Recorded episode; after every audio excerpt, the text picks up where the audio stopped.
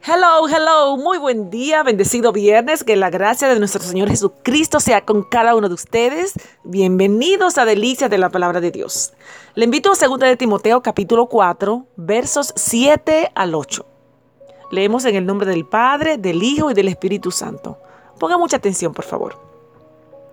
Hablando aquí el apóstol Pablo, he peleado la buena batalla, he acabado la carrera, he guardado la fe. Por lo demás, me está reservada la corona de justicia, la cual me dará el Señor, juez justo en aquel día, y no solo a mí, sino también a todos los que aman su venida. Segunda de Timoteo capítulo 4 versos 7 al 8. Y para este viernes tenemos una reflexión. Sigue corriendo. Tal vez hayamos escuchado la historia de John Stephen, el corredor de maratones de Tanzania, que quedó en último lugar en las Olimpiadas de 1986 en México. Ningún corredor que haya terminado en último lugar ha quedado tan atrás.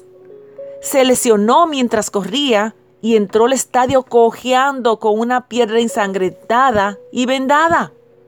Habían pasado más de una hora desde que el resto de los corredores había terminado la carrera y solo quedaban unos cuantos espectadores en las gradas cuando este joven John terminó de cruzar la línea meta.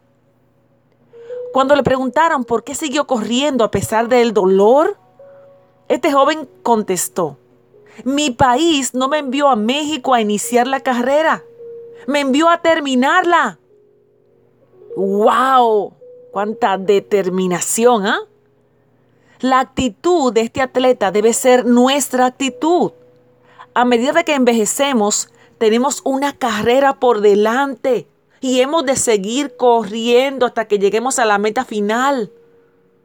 Nadie es demasiado viejo para servir a Dios. Debemos seguir creciendo, madurando y sirviendo hasta el final de nuestros días. Desperdiciar nuestros últimos años es robar a nuestras iglesias esos dones especiales que Dios nos ha dado para compartir. Hay un servicio que prestar. Todavía hay mucho que hacer. Así que sigamos corriendo con paciencia.